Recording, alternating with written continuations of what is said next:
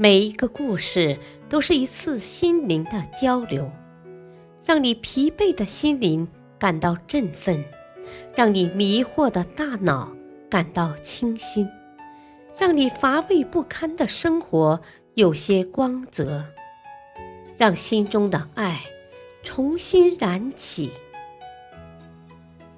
欢迎收听《小故事大道理》。事业篇：白鹤绣花。有一天，一只白鹤在水边悠闲的散步，它凝望着自己在水中的倒影，突然觉得身上的白裙子太单调了，需要增加点装饰。可是怎么装饰呢？他心里想着。不如绣几朵桃花吧，妖艳的桃花衬着洁白的裙子，一定会让我看起来更加楚楚动人。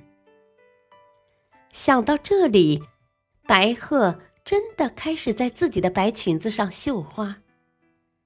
它绣啊绣啊，绣到一半的时候，孔雀正好路过。孔雀好奇地问白鹤。白鹤妹妹，你在绣什么呀？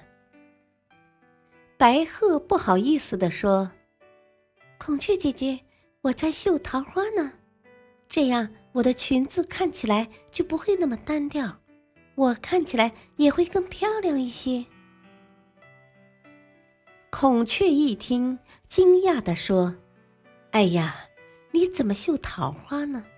桃花是最容易凋谢的花了。”不吉利，不吉利，还不如绣月月红，又简单又喜庆。白鹤一听，觉得孔雀的话很有道理，于是就把绣了一半的桃花给拆了，重新开始绣月月红。眼看着月月红就快要绣好了，白鹤的邻居锦鸡看见了，说。白鹤姐姐，你不觉得月月红的花朵太小了吗？你的裙子看起来还是很单调啊。我觉得还是绣牡丹好，牡丹的花朵大，看着多富贵多大气呀。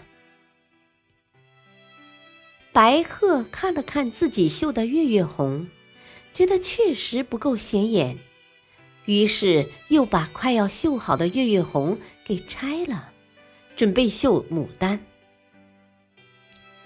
白鹤穿好线，又开始忙碌起来。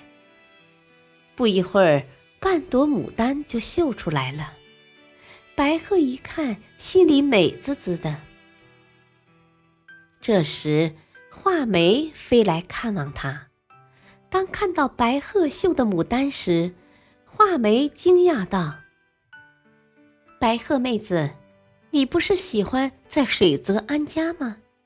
你把一朵牡丹绣在裙子上，与你周围的环境太不协调了。你怎么不绣荷花呢？荷花出淤泥而不染，濯清涟而不妖，很符合你的气质啊。白鹤听了，连声说：“啊，对呀，对呀。”于是又把绣了半朵的牡丹拆了，开始绣荷花。就这样，绣了拆，拆了绣，时间一天天过去了，可白鹤的裙子上依然还是一片洁白。大道理：做任何事最好一开始就确定好自己的目标和需求。然后坚定信念，一直走下去。若是没有目标，或者有目标但信念不坚定，中途改来改去，最后很可能历尽曲折，却一事无成。感谢收听，下期播讲合适的种子。敬请收听，再会。